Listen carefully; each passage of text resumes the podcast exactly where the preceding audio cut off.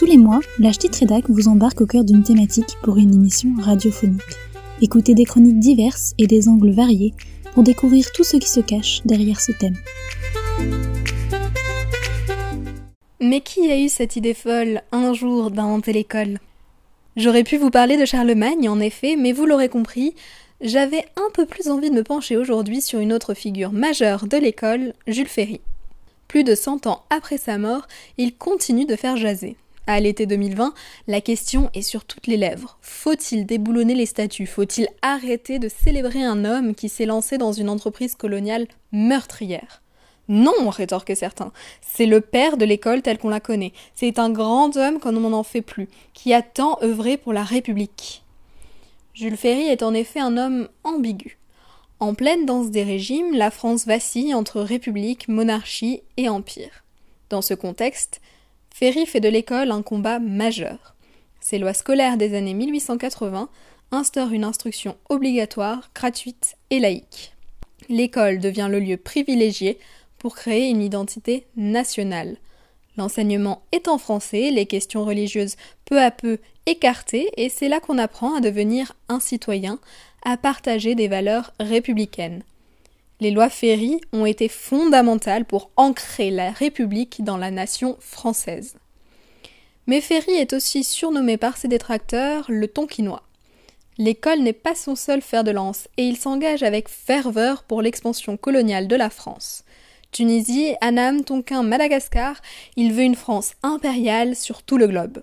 Et il ne cache pas ses objectifs. Enrichir la jeune République, trouver de nouveaux accords commerciaux, s'affirmer en tant que puissance, mais aussi civiliser des populations jugées arriérées.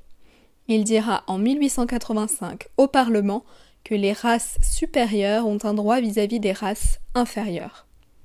Peut-on vraiment séparer ces deux facettes de Jules Ferry? Peut-on écarter son racisme colonialiste pour glorifier son œuvre républicaine? L'école n'a-t-elle pas participé à soutenir l'entreprise coloniale française?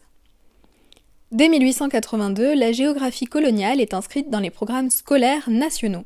Et en 1890, Jules Ferry impose aux instituteurs d'utiliser les manuels scolaires.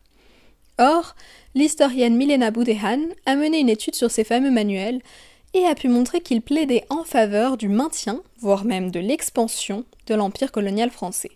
Les auteurs de ces livres légitiment la colonisation à la manière Ferry, intérêt économique et commercial, atout pour une puissance géopolitique, mission civilisatrice.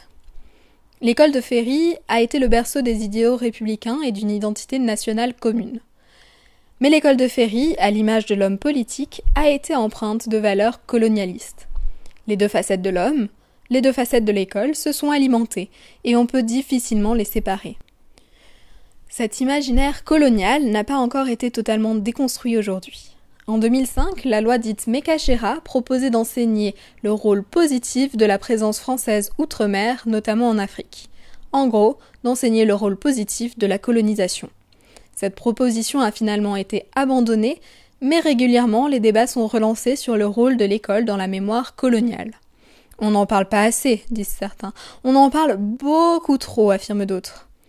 La question est enseignée. Il suffit juste d'étudier les programmes scolaires pour s'en assurer.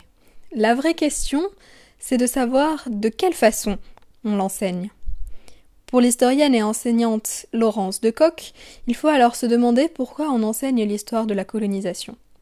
Les cours d'histoire sont là pour apprendre, pour obtenir des connaissances, pour accumuler du savoir, pour aiguiser son esprit critique. Mais ce serait oublier la finalité de l'école vue par Ferry.